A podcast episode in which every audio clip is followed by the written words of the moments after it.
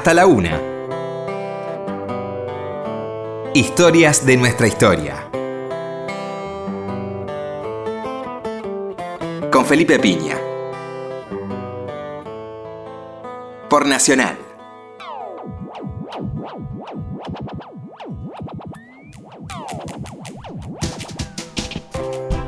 Hola, buenas noches, ¿cómo les va? Acá estamos nuevamente en Historia Nuestra Historia. ¿Qué tal, Roberto? Hola, Felipe, buenas noches. Bueno, muy buenas noches a todos. Estamos en la noche de viernes, Sí.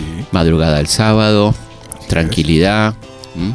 Ujú, Primer programa del fin de semana. Primer programa del fin de semana. Este, no. Que está bueno el, el concepto programa de fin de semana. Los programas que uno puede hacer el fin de semana. Entre esos programas estamos nosotros. Y tratar de calmarse a esta hora. ¿eh? No se apure, todo tranquilito. Vamos a, conversar durante esta hora que sigue sobre el golpe de Estado del 11 de septiembre de 1973 en Chile. Aquel sangriento golpe encabezado por Pinochet, pero dirigido de cerca por el gobierno norteamericano, por Henry Kissinger, eh, por Richard Nixon, en aquellos días de septiembre de 1973. Y vale la pena hacer un poco de contexto, ¿no? En qué, en qué momento se da, se da esto. Hablaremos brevemente porque queremos que este programa sea protagonizado fundamentalmente por los audios, valiosos audios que tenemos y que a ustedes les van a impresionar seguramente. Pero sí es importante decir que esto se da en un contexto muy particular de América Latina, donde estaba creciendo los movimientos guerrilleros, venía la idea de la revolución armada, y en ese contexto se plantea en Chile la opción no violenta hacia el socialismo, la acción electoral. Eh, sin embargo, con un partido que tenía un programa, una plataforma realmente revolucionaria, ¿no? Con apoyo del Partido Socialista, Partido Comunista, sectores este, de cristianismo revolucionario, ¿eh? lo que llamó la Unidad Popular en Chile. Eh, este gobierno va a estar muy monitoreado por los Estados Unidos. ¿eh? De entrada nomás hay este, operaciones político-militares contra este gobierno Para que no asumiera Allende. para que no asumiera y porque los Estados Unidos veía con mucha preocupación el desarrollo de la guerra en el sudeste asiático después de la ofensiva del TET del, del Vietcong, donde empieza a analizar la posibilidad de una derrota. Y evidentemente su patio trasero de- debía estar controlado y veía que la situación conflictiva que se daba en América Latina iba a desembocar necesariamente en procesos revolucionarios en la región. Y pone este, evidentemente una parte muy importante de la atención en Chile, donde Salvador Allende este, encabeza esta unidad popular, este, esta alianza de izquierda que va a llegar este, al poder en 1970. Vamos a escuchar primero un discurso de Salvador Allende eh, durante la campaña de gobierno.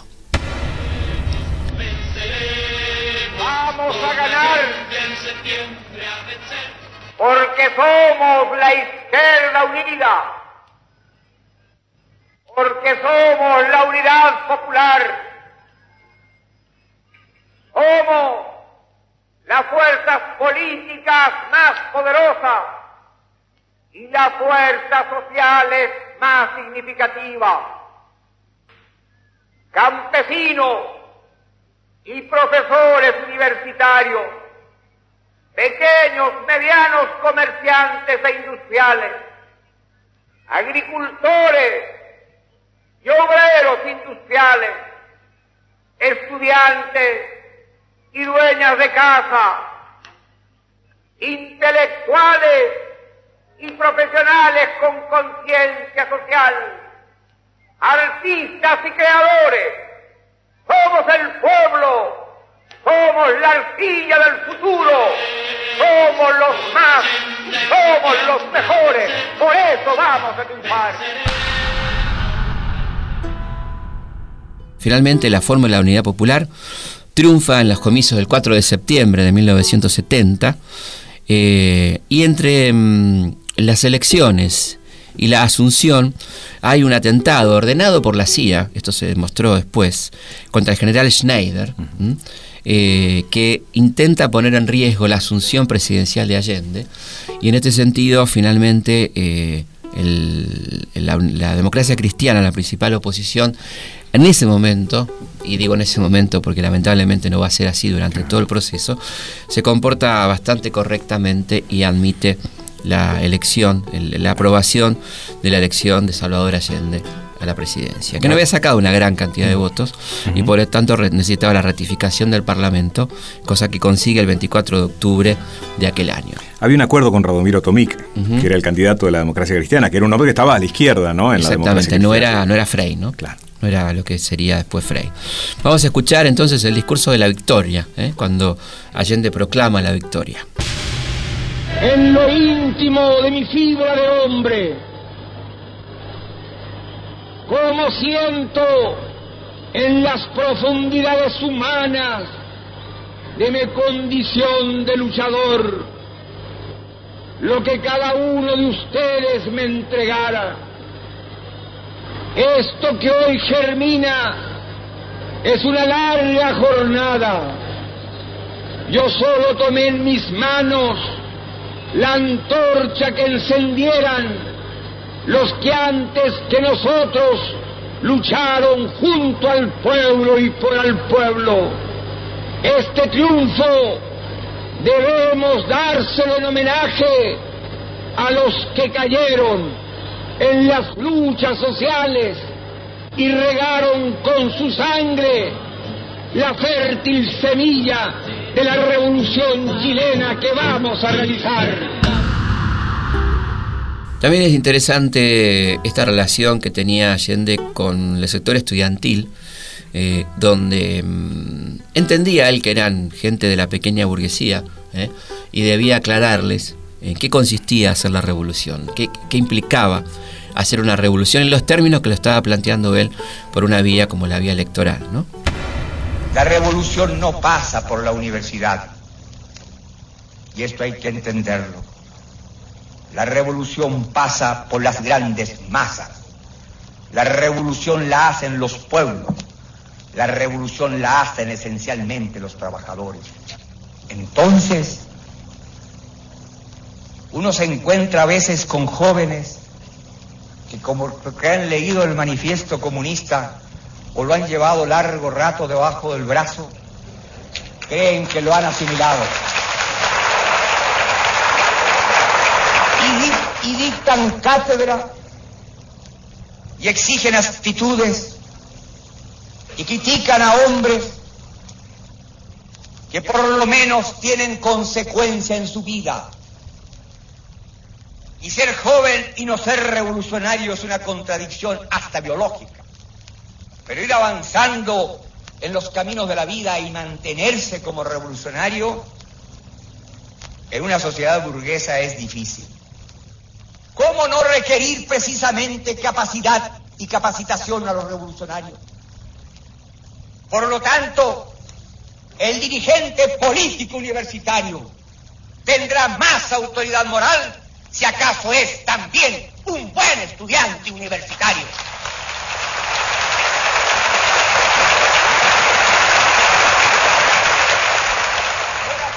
Universitario y mal estudiante es fácil. Ser dirigente revolucionario y buen estudiante es más difícil.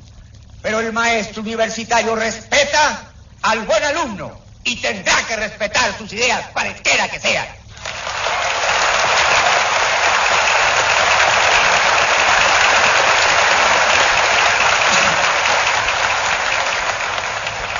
Por eso es que la juventud en el mundo contemporáneo y sobre todo la juventud de Latinoamérica tiene una obligación contraída con la historia, con su pueblo, con el pasado de su patria. La juventud no puede ser sectaria. La juventud tiene que entender, y nosotros en Chile le hemos dado un paso trascendente. La base política de mi gobierno está formada por marxistas, por laicos y cristianos. Y respetamos el pensamiento cristiano cuando ese pensamiento cristiano interpreta el verbo de Cristo que echó a los mercaderes del templo.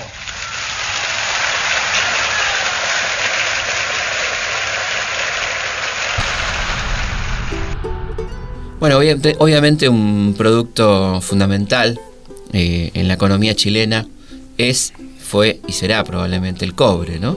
Al punto tal que el dictador Pinochet, cuando asuma la presidencia y a lo largo de todo su largo periodo, no va a privatizar las minas de cobre que seguirán en manos del Estado, ¿no?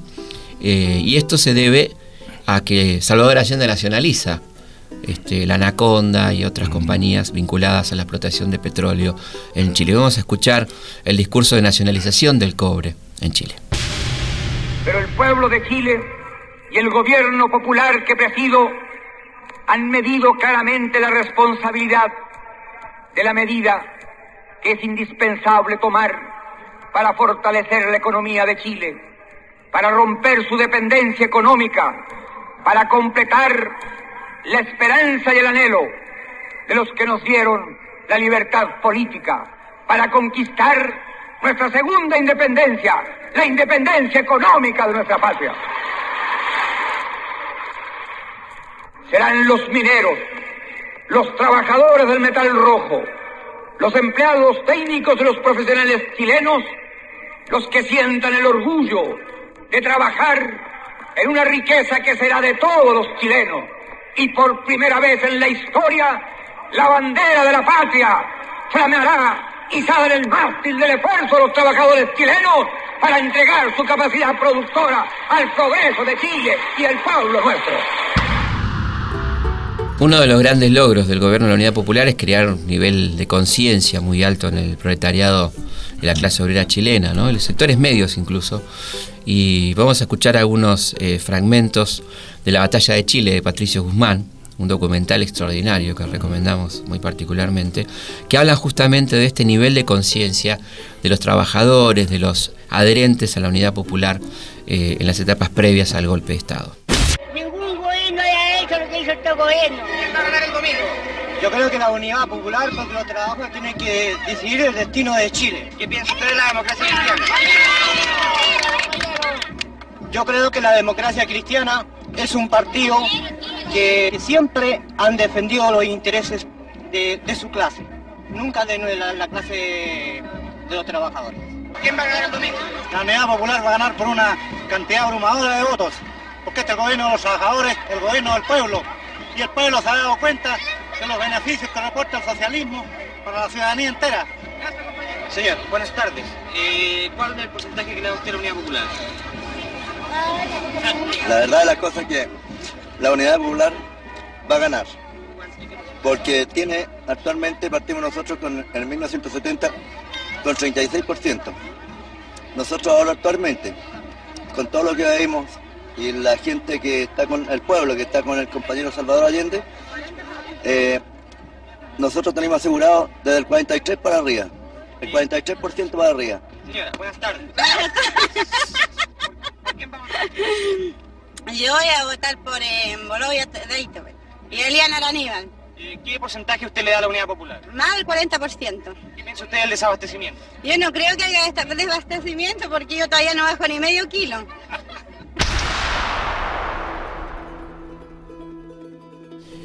Una relación muy fraternal se da entre dos líderes ¿no? de, de, América Latina, como son Salvador Allende y Fidel Castro. ¿eh? Fidel Castro visita Santiago de Chile y ahí nace una forma de protesta muy particular que va a tener diferentes connotaciones, depende del momento, la historia latinoamericana, que son los cacerolazos, que eh, implica la protesta de las señoras de los barrios ricos, como Providencia, uh -huh. por ejemplo, ¿eh?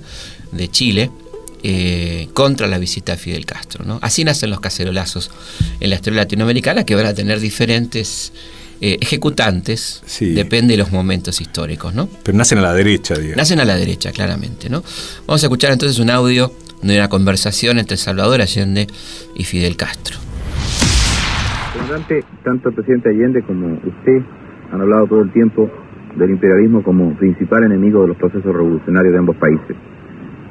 Resulta casi inexplicable la supervivencia del proceso cubano a 90 millas de los Estados Unidos. ¿Cómo puede usted definir las características del proceso? Ellos han utilizado armas políticas, armas militares, armas económicas, pero nosotros hemos logrado desarrollar un pueblo muy unido, en que no hay ningún factor diversionista, no hay elemento de división, hemos creado una gran igualdad, una gran unidad, en nuestro pueblo hombres y mujeres están dispuestos a pelear en nuestro país hombres y mujeres están dispuestos a luchar hasta la última gota de sangre. Y eso el imperialismo lo sabe. Y por eso nos respeta. Y yo no, yo no creo que tenga ya ni la más remota posibilidad de aplastar a, a la revolución. Y en todo caso tendría que aplastar el país. Y nosotros, con relación a eso, tenemos una frase de Antonio Maceo, que fue uno de nuestros más valerosos combatientes de la independencia.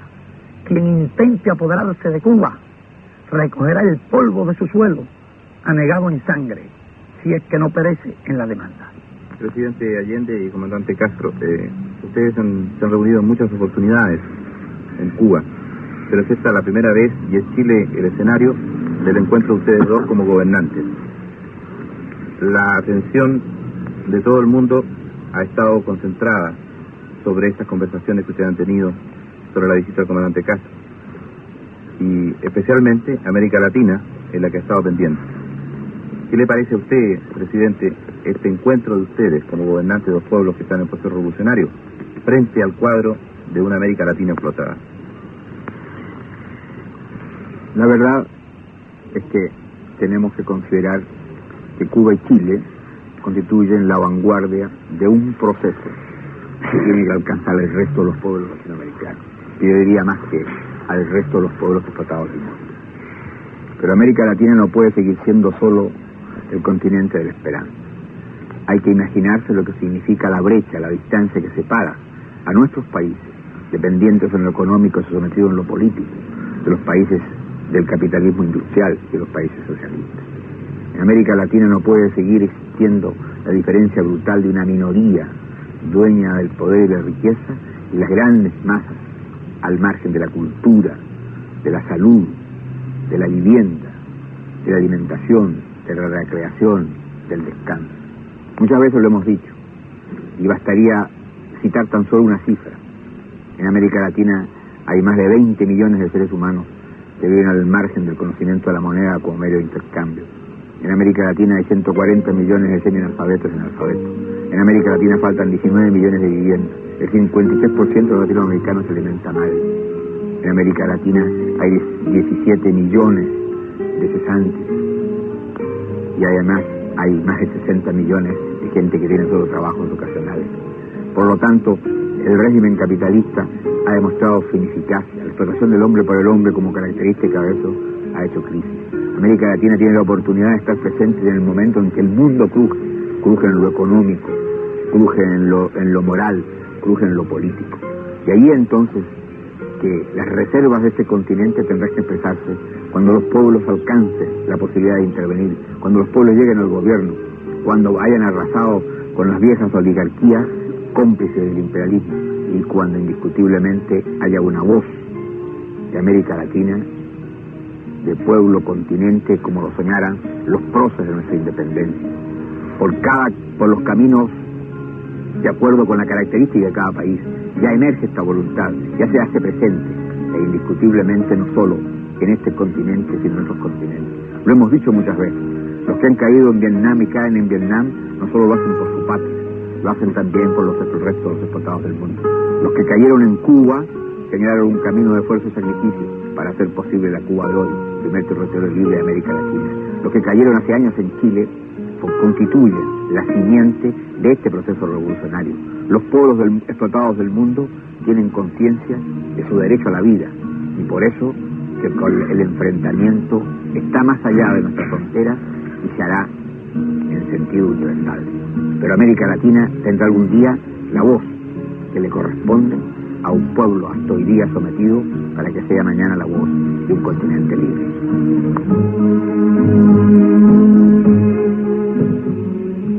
Pero nosotros consideramos que este continente tiene en su vientre una criatura que se llama revolución, que viene en camino y que inexorablemente por ley biológica, por ley social, por ley de la historia, tiene que nacer. Y nacerá de una forma o de otra. El parto será institucional, en un hospital o será en una casa. Serán ilustres médicos o será la partera quien recoja la criatura. Pero de todas maneras, habrá parto. En la medida que el gobierno va logrando este, ir cumpliendo con su campaña electoral, con lo que había prometido en la campaña electoral, nacionalización del cobre, incremento de la alfabetización, copa de leche en los colegios, mejora de la calidad de vida, este, nacionalización de empresas como la ITT y la Standard Electric. Esto va a llevar este, al enfrentamiento directo de los Estados Unidos para con el gobierno de Allende, una acción cada vez más desembosada, en directa alianza con la oligarquía chilena que quería sacarse de encima a ese comunista, a ese masón comunista, ¿no? Este, lo de masón era estrictamente cierto, lo de comunista no tanto, ¿no? Eh, nunca ocultó su vinculación con la masonería, Salvador Allende, eh, pero nunca fue un comunista, era un socialista que tenía alianzas con los comunistas. Este, el Partido Comunista formaba parte de esa alianza y un gran dirigente del Partido Socialista de Chile, ¿no es cierto?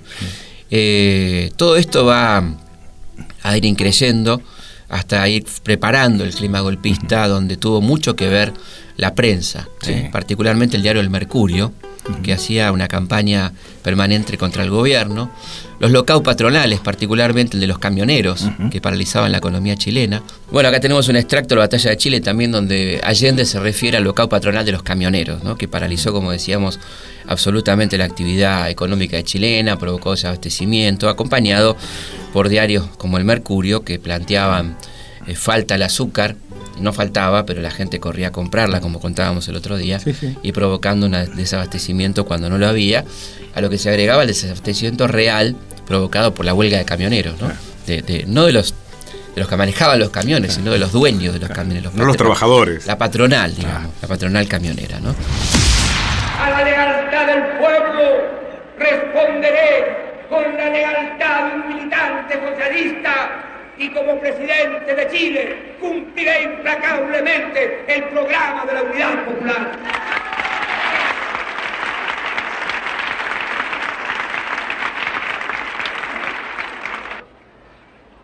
Necesitamos una mejor y, y un mayor control en la distribución de los productos. Óiganlo bien, para aquellos que creen que yo a veces vacilo. Hay que fortalecer el poder popular, los centros de madre, la junta de vecinos, la junta de abastecimientos y precios, los comandos comunales. Hay que fortalecerlos, hay que fortalecer los cordones industriales, pero no como fuerzas paralelas al gobierno, sino como fuerzas populares, junto a la fuerza del gobierno de ustedes, el gobierno popular. Bueno, se pone en marcha la, conspiración, se pone en marcha el golpe de Estado. Y después de la pausa vamos a seguir escuchando audios muy interesantes ya sobre el golpe de Estado en sí mismo, ¿no? Lo que fue aquella irrupción de los Estados Unidos, este, este golpe descarado, monitoreado por Kissinger directamente y por la CIA, y llevado adelante por el siniestro general Pinochet, que poco tiempo antes del golpe había manifestado su total lealtad al gobierno de Salvador Allende. Por eso había sido nombrado, ¿no? Exactamente, no aparecía como el general más leal y democrático en el contexto de la, del generalato chileno de aquel momento. Vamos a una pausa y seguimos con historias de nuestra historia. Hasta la una. Historias de nuestra historia. Historias de nuestra historia. Con Felipe Piña. Seguimos en Historia de nuestra historia conversando sobre el golpe del 11 de septiembre de 1973 en Chile. Se pueden comunicar con nosotros a través de nuestro mail. consultaspigna.gmail.com También a través de nuestra página web www.historiador.com.ar, de nuestro Twitter, que es arroba Felipe Pigna, nuestra página de Facebook, ¿eh? Felipe Pigna, página oficial. ¿Cuánta gente comenta el programa? sí, la verdad que muchísima gente. Y por supuesto en Instagram, ¿eh? Felipe Piña, eh, Felipe.pigna en, en Instagram. Ahí, bueno, van a ver mucho material fotográfico, bueno, cosas interesantes, dónde estamos, dónde vamos a estar y todas esas cosas que siempre nos preguntan. Seguimos en Historias de nuestra historia. Que se acuse constitucionalmente al presidente y lo saquen el 21 de mayo mismo. Porque tiene destruido, molido. Y este es un gobierno corrompido y degenerado, señor. Degenerado y corrompido. Inmundo. Comunistas asquerosos tienen que salir todos de Chile. El 21 de mayo tendremos, gracias a Dios, el gobierno más limpio y lindo que hayamos tenido, ganando con la democracia y sacando a estos comunistas marxistas podridos. Malditos sean. Historias de nuestra historia. Por Nacional. Ya estamos eh, efectivamente hablando del momento que se, se lanza el golpe de Estado, ¿no? ese golpe de Estado tremendo contra el pueblo chileno. Vamos a escuchar algunos fragmentos de las comunicaciones entre los golpistas, ¿eh? De handy a handy, ¿eh? Eh, que son realmente impresionantes. Estas son las primeras antes del bombardeo. Eh, puesto 1, puesto 3. Puesto 3 de puesto 1. Adelante. ¿Está mi general Pinochet? Afirmativo. Dígale a mi general Pinochet que mi general Lick manifiesta que es correcto y que ataca de inmediato la moneda y Tomás Moro con cuatro aviones de combate. Deme Roger. Recibido, conforme. Puesto 2, puesto 3. Aquí, pues, que esperen un momento, esperen un momento aviones de la moneda porque van a salir las mujeres. De ahí, gente. Sí, dos, adelante. Puesto 3 de puesto 1, cambio. Adelante, puesto 1 para puesto 3. El de lo que se refiere al ataque aéreo a la moneda, que esperen un momento que van a salir seis mujeres. La espera no debe ser superior a tres minutos. Ya de que llegue el día. Comuníquenle a mi general que las mujeres salieron. La moneda está libre para atacar, cambio. Y también otra, otra intercepción de las comunicaciones eh, entre los golpistas habla del momento de iniciar fuego de artillería. Escuchemos con atención lo que sigue. Eh, para comunicarle al señor general Pinochet que en este momento se va a iniciar el fuego de artillería con los cañones 5.6 y los cañones de los tanques para posteriormente avanzar con la infantería, cambio. General, comandante jefe de ejército de atención indirecta, conforme, conforme. Que los eh, Hawker Center deben estar sobre la moneda a un cuarto de las 12, o sea, en aproximadamente 7 minutos más. Como sabemos, la residencia presidencial, el Palacio de la Moneda, va siendo rodeado por las fuerzas ocupantes. Comienza el tiroteo sobre la propia Casa de la Moneda. Las intimaciones de rendición al presidente Allende, que decide resistir hasta último momento. Y vamos a escuchar una comunicación este, donde Pinochet le ofrece a Allende eh, un avión para irse del país. A las 11 punto de la mañana hay que atacar la moneda porque este gallo no se va a entregar. Se está atacando ya, se le está rodeando y atacando con, con, a con bastante ímpetu, así que yo creo que pronto van a poder tomarla. Conforme, seguía se le para el avión, viejo, y se despacha el tiro. Ne- negó la posibilidad de avión. ¿La negó? Pidió al eh, can militar que los comandantes y jefes concurrieran a la moneda. Eh, No, que él concurra al Ministerio de Defensa. Que va a concurrir aquí al Ministerio de Defensa. A lo cual a concurrir él. ¿Él va a concurrir? No, se negó. Vamos a escuchar quizá la más impactante de todas las interferencias radiales, referida a la suerte corrida por el presidente constitucional, Salvador Allende. ¿Está listo la comunicación, cambio? Sí, conforme, aquí adelante puesto 1, adelante puesto 5. Atención, puesto 2, puesto 1, ¿qué es eso? Puesto 1, cambio. Gustavo y Augusto de Patricio. Hay una comunicación, una información de personal de la Escuela de Infantería que está ya dentro de la moneda. Eh, por la posibilidad de interferencia la voy a transmitir en inglés. They say that Allende committed suicide and is dead now. Eh, díganme si entienden. Entendido, digo perfectamente, cambio. Yo no sé qué hacías vos en aquel momento. Yo me acuerdo perfectamente de ese Sí. día. Estaba en la escuela secundaria. Hubo huelga ese día. Huelga de alumnos. Claro. Eh, y fuimos en una marcha impresionante, impresionante, a la Embajada de Chile. Éramos miles y miles y miles de alumnos secundarios, más todas las juventudes políticas, ¿no? Que se fueron sumando, más este eh, gremios, sindicatos. Hubo huelga de transporte en apoyo también. Efectivamente. Eh, fue algo muy impresionante. Me acuerdo que mm, esto era en un barrio que justamente no, no, no era de nuestra simpatía ni no, viceversa. Y bueno, sí, y una señora de, de- de Barrio Norte, de la avenida eh, Libertador, donde teníamos que pasar para llegar a la embajada, el Libertador y Tagle, eh, se le ocurrió arrojar un sifón sobre la multitud. bueno, este, Eran la, tiempos. La reacción fue, Sí, fue un poco violenta, ¿no? Sí, sobre, sobre aquel edificio. Lo- para dar un detalle nada más, yo no sé cómo fue, pero el portero eléctrico fue desprendido de, de la pared. Yo no sé cómo, cómo fue la cosa. Claro. Este, pues quizá la señora estaba pagando también la bronca que teníamos todos contra Pinochet, ¿no? Pero la verdad que no era muy de, de señora educada tirarle un sifón. En la época que eran de vidrio los sifones. Sí, sí, sí, Este, a Bueno, un grupo eh, de gente que estaba protestando, ¿no? No es un detalle menor. Este, bueno, no estamos justificando la acción, estamos hablando de, de cómo era aquel momento particular de nuestro país. Y esta experiencia, ¿no? De la vía pacífica al socialismo. Exactamente. Este, eran, eran épocas bastante particulares. Pero lo que uno recuerda con mucha emoción era eso, ¿no? Este, eh, esos cantitos, ¿no?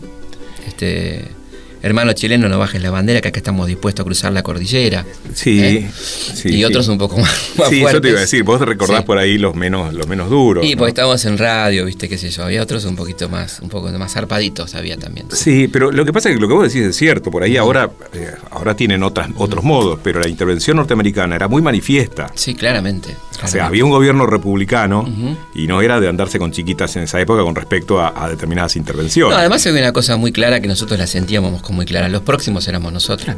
Lo teníamos muy claro, ¿no? O sea, este golpe también era contra la Argentina. Era un golpe regional. ¿eh? Este Uruguay, Chile, Argentina, venía, venía claramente así, ¿no? Ya había caído Bolivia, había caído Claro. Brasil, Paraguay, eternamente, ¿no? O sea, si- Este- si, Chile era un laboratorio, el golpe contra Chile también. Efectivamente. Este, así que bueno, ese era un poco el contexto y sí, quizá el cantito más cantado, que tenía que ver con una canción muy exitosa de, de Palito Ortega, en aquel momento que era Yo tengo fe, ¿eh? yo tengo fe Claro. que Chile va a ganar, y le va a romper ¿no? a la Junta Militar. Decimos así porque hay niños, Sí, sí. pero bueno, ustedes completan la frase y sobre todo los papás que, que recuerdan aquel momento podrán hacer una clase didáctica con sus hijos sobre cantitos del 73. Y algunos recordarán también haber cantado. ¿Cómo no? Bueno, vino la noche, eh, muere Pablo Neruda, todo un contexto dramático, tremendo, aquel septiembre negro de 1973. eh, asume Pinochet, el Estadio Nacional, Víctor Jara asesinado luego de, de destrozarle sus manos. ¿eh? Eh, toda gente muy querida por nosotros, ¿no? En, en aquel momento, de, de una gran relación afectiva. Era la música que escuchábamos, los poetas que leíamos. Eh, y todo eso aparecía destrozado de golpe, ¿no? Por esta barbarie de los Estados Unidos y Pinochet, porque me parece muy importante no recordar quién es el patrón y quién es el empleado acá, ¿no? Un empleado del mes y de, la, de años, ¿eh? Augusto Pinochet, lo que no le quita nada de culpa, ojo, ¿no? Desde ya, Eh, sino que es el, el- el arma eficiente de un golpe claramente ideado y llevado adelante por los Estados Unidos en América Latina, ¿no? Porque si no parece que siempre las cosas se dan dentro de las fronteras de, nuestro, de nuestros países. Y esto es el ejemplo palmario con documentos desclasificados de que este golpe fue dado por la administración Nixon y comandado por el señor Kissinger, Premio Nobel de la Paz, apenas un año antes por la paz eh, árabe-israelí. Para qué cosa la barbarie de los civilizados, ¿no? Sí, sí, la, la peor barbarie es la de los civilizados, sin ninguna duda. Vamos a escuchar a- al general Pinochet, a este asesino, este, hablar de la inspiración de su nuevo gobierno, ¿no? Las Fuerzas Armadas y de Orden han actuado en el día de hoy solo bajo la inspiración patriótica de sacar al país del caos que en forma aguda lo estaba precipitando el gobierno marxista de Salvador Allende. La Junta mantendrá el poder judicial y la asesoría de la Contraloría. Las cámaras quedarán en receso hasta nueva hora. Y algo que parece absolutamente contradictorio, que no parece, lo es, sin ninguna duda, es escuchar hablar a Pinochet sobre los derechos humanos. Esto hubo que escuchar en aquel Chile pinochetista. Porque ¿quién no respeta los derechos humanos que se son los ta- totalitarios, marxistas y comunistas con un asesinato que ocurrió en Estados Unidos? Como si fuera, menos aún en un país extranjero. la Dirección de Inteligencia, creo yo que en esto no tiene nada, absolutamente nada que ver como lo manifestó en Estados Unidos. Y menos el gobierno de Chile haber tenido participación en esto. Sí, señor, eh, los prisioneros políticos, se habló mucho de que las cárceles chilenas estuvieron llenas de prisioneros políticos que fueron sometidos a toda clase de vejámenes. ¿Qué nos dice el señor Pinochet? No, señor, aquí no hubo tales vejámenes. Ellos muchas veces se, se golpeaban entre ellos mismos para decir que se habían, habían sido golpeados en, los lugares de detención. Aquí los presos fueron juzgados o bien fueron sacados fuera del país. Pero bueno, queremos terminar con, con algo eh, que es un homenaje realmente, ¿no? A, a quien estamos homenajeando en este día, eh, al presidente mártir, al presidente heroico, Salvador Allende, que muere finalmente, supimos, tiempo después, suicidado, se suicida, antes de entregarse. Este, muere combatiendo, ¿no? Y cuando ve que ya no se puede más, termina suicidándose con la ametralladora que le había regalado Fidel Castro, eh, evidentemente anticipándose a esta situación posible. ¿no? Estas son las palabras de uno de los discursos más notables, como decíamos, de, del- de la historia política de América Latina, el famoso discurso de las Alamedas, el último discurso de Salvador Allende. oportunidad en que me pueda dirigir a ustedes. La Fuerza Aérea ha bombardeado las torres de Radio Portales y Radio Corporación. Mis palabras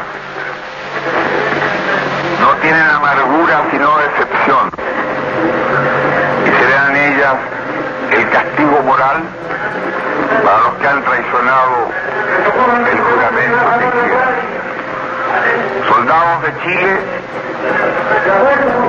comandantes en jefe, titulares, el almirante Merino que se ha autodesignado. Más el señor Mendoza, general rastrero, que solo ayer manifestara su fidelidad y lealtad al gobierno, también será nominado director general del Carabineros. Ante estos hechos, solo me cabe decirle a los trabajadores, yo no voy a renunciar. Colocado en un tránsito histórico, pagaré con mi vida la lealtad del pueblo. Y les digo tengo la certeza que la semilla que entregáramos a la conciencia digna de miles y miles de chilenos no podrá ser cegada definitivamente. Tienen la fuerza, podrán avasallarnos, pero no se detienen los procesos sociales ni con el crimen ni con la fuerza. La historia es nuestra y la hacen los pueblos. Trabajadores de mi patria, quiero agradecerles la lealtad que siempre tuvieron, la confianza que depositaron en un hombre que solo fue intérprete de grandes anhelos de justicia, que empeñó su palabra y que respetaría la constitución y la ley y así lo hizo. En este momento definitivo, el último en que yo pueda dirigirme a ustedes, quiero que aprovechen la lección. El capital foráneo, el imperialismo, unido a la reacción, creó el clima para que las Fuerzas Armadas rompieran tradición, la que le, la que enseñara Schneider y que regimara el comandante Araya. Víctimas del mismo sector social que hoy estará en sus casas esperando con mano ajena reconquistar el poder para seguir defendiendo sus granjerías y sus privilegios. Me dirijo sobre todo a la modesta mujer de nuestra tierra, a la campesina que creyó en nosotros, a la obrera que trabajó más, a la madre que supo nuestra preocupación por los niños. Me dirijo a los profesionales de la patria, a los profesionales patriotas, a los que hace días estuvieron trabajando contra la sedición auspiciada por los colegios profesionales, colegios de clase para defender también las ventajas que una sociedad capitalista a los pocos. Me dirijo a la juventud, aquellos que cantaron, entregaron su alegría y su espíritu de lucha. Me dirijo al hombre de Chile, al obrero, al campesino, al intelectual, aquellos que serán perseguidos, porque en nuestro país el fascismo ya estuvo hace muchas horas presente en los atentados terroristas, volando los puentes, cortando la línea férrea, destruyendo los oleoductos y los gasoductos, frente al silencio de los que tenían la obligación de proteger. Estaban sometidos. La historia lo juzgará. Seguramente Radio Magallanes será callada y el mital tranquilo de mi voz no llegará a ustedes, no importa. Lo seguirán oyendo. Siempre estaré junto a ustedes. Por lo menos mi recuerdo es la del hombre digno que fue leal a la lealtad. El pueblo debe defenderse, pero no sacrificar. El pueblo no debe dejarse arrasar ni acribillar, pero tampoco puede humillar. Trabajadores de mi patria, tengo fe en Chile su destino. Superará otros hombres este momento gris y amargo donde la traición pretende imponer. Sigan ustedes sabiendo que mucho más temprano que tarde, de nuevo abrirán las grandes alamedas por donde pase el hombre libre para construir una sociedad mejor. ¡Viva Chile! ¡Viva el pueblo! ¡Vivan los trabajadores! Estas son mis últimas palabras. Tengo la certeza de que mi sacrificio no será en vano.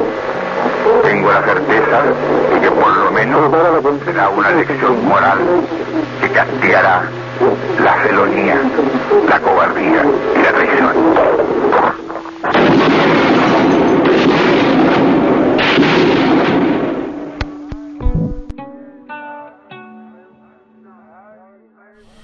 Bueno, llegamos al final de este programa. Creemos que, no hace falta agregar nada más después de lo que hemos escuchado.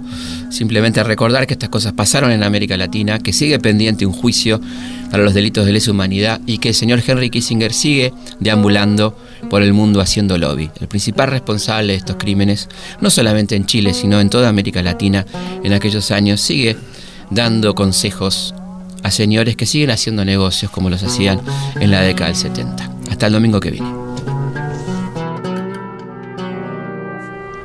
Yo les digo a ustedes, compañeros, compañeros de tantos años, se los digo con calma, con absoluta tranquilidad. A mi entender, a mi entender, yo creo que nos faltó coraje. En el sentido, quizás, si nosotros ya sabíamos que venía un golpe de Estado, no sé, no sé, no sé, pero haber, haber buscado el arma, incluso quizás a lo mejor haber asaltado una comisaría y un grupo llegamos a una iglesia que está en Bellavista, donde vimos que estaban elevando una tremenda bandera chilena celebrando el triunfo de los militares. Y vimos con asombro que había un grupo de hombres jugando a la pelota sin importar lo que estaba pasando.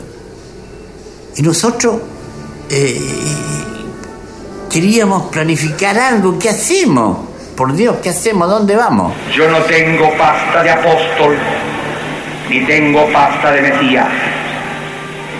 No tengo condiciones de mártir. Soy un luchador social que cumple una tarea, la tarea que el pueblo me ha dado. Yo lo que creo que se habría que haber hecho que todo el pueblo lo hubiese ido a defender a la moneda. Pero no había armas. No importa, no importan las armas. No creo que hubiesen sido capaces de acribillar a todo un pueblo defendiendo a su presidente. Faltó la decisión de la gente de haber salido a la calle. Tal vez tenga razón. Nunca lo vamos a ver. Pero que lo entiendan aquellos que quieren retrotraer la historia y desconocer a la voluntad mayoritaria de Chile. Cuando trasladaron el cuerpo de Salvador Allende de Valparaíso al cementerio general, ¿usted fue? Sí.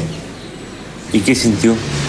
Ah, sentimiento de, de ver pasar ahí el, el recuerdo de, eh, de mi padre. eh, emocionante.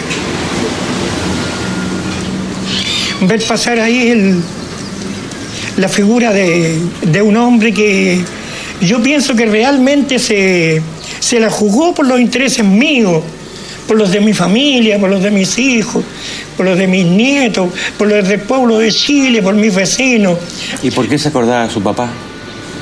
Porque eh, yo quería mucho el, espíritu de Salvador Allende, que mi padre era un gallo re comprensivo, un hombre que me ayudó mucho a, hacerlo, y él era anarquista, que me ayudó mucho a hacer lo que yo soy, lo que era yo a la fecha, hasta el momento en que él falleció, yo guardo de él un buen recuerdo. Entonces, y también de Salvador Allende, un hombre que eh, contribuyó mucho eh, a hacer para Chile lo que mi papá contribuyó a hacer para mí.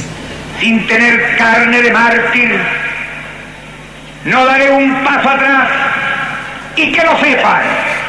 Dejaré la moneda cuando cumpla el mandato que el pueblo me diera.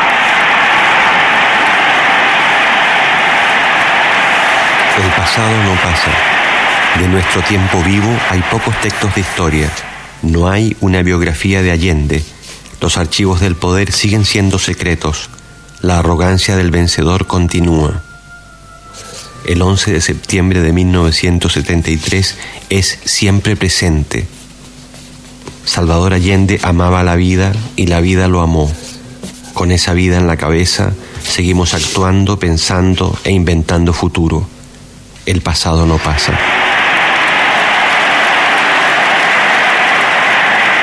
No tengo otra alternativa.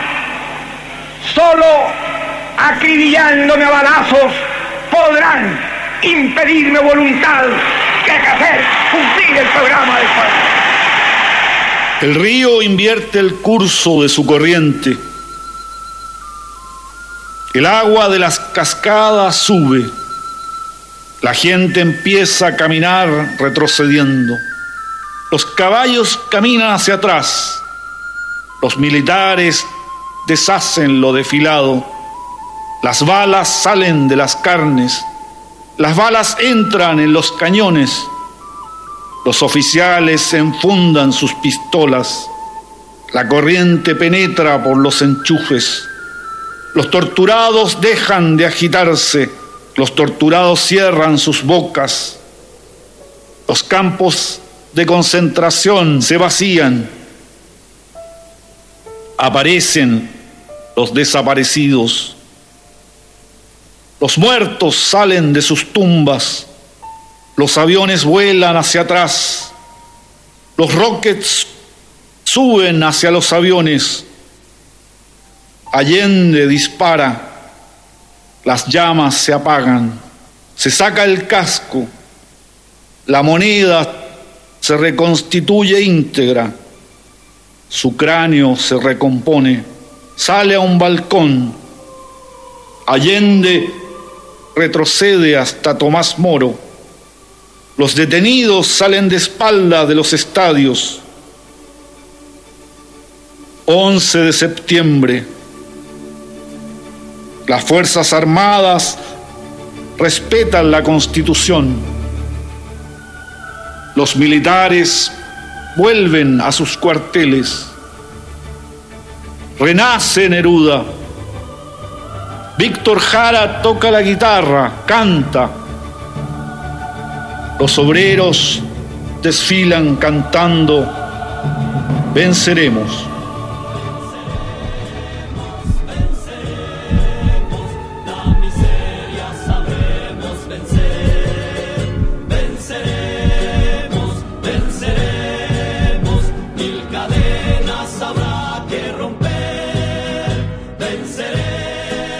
Historias de nuestra historia. Conducción, Felipe Piña. Co-conducción, Roberto Martínez. Producción, Carlos Suoski. Archivo, Mariano Faín. Edición, Martín Mesuti. Martín Mesuti. Un buen día decidiste caminar junto a tu pueblo, conocerlo y respetarlo y representarlo entero. En cuantos años de lucha, de consecuencia y desvelo, recorriste palmo a palmo desde Arica hasta el estrecho. Siempre quisieron quebrarte con calumnias y atropellos y tú caminabas firme junto a las filas del pueblo. El año 70 justo sacaste un blanco pañuelo que iluminó nuestra patria. Fue en la Alameda, recuerdo. Entregaste a la mujer, al niño, al trabajador, un ancho y largo camino por un mañana mejor.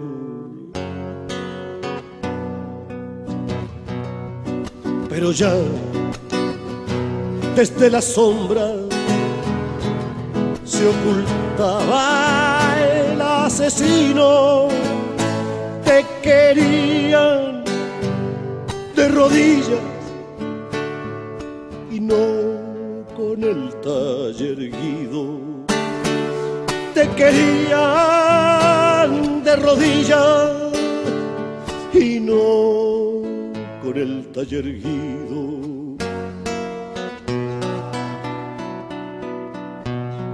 El once muy de mañana,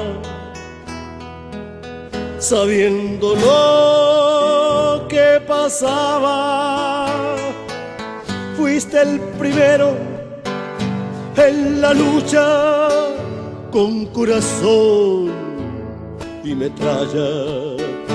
Fuiste el primero en la lucha con corazón y metralla.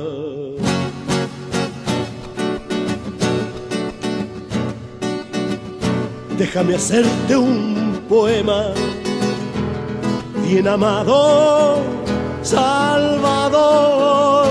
Déjame gritar tu nombre desde el Cusco hasta Bangkok. Déjame gritar tu nombre desde el Cusco hasta Bangkok. La historia no se detiene ni con represión ni muerte. Son tus últimas palabras, compañero presidente.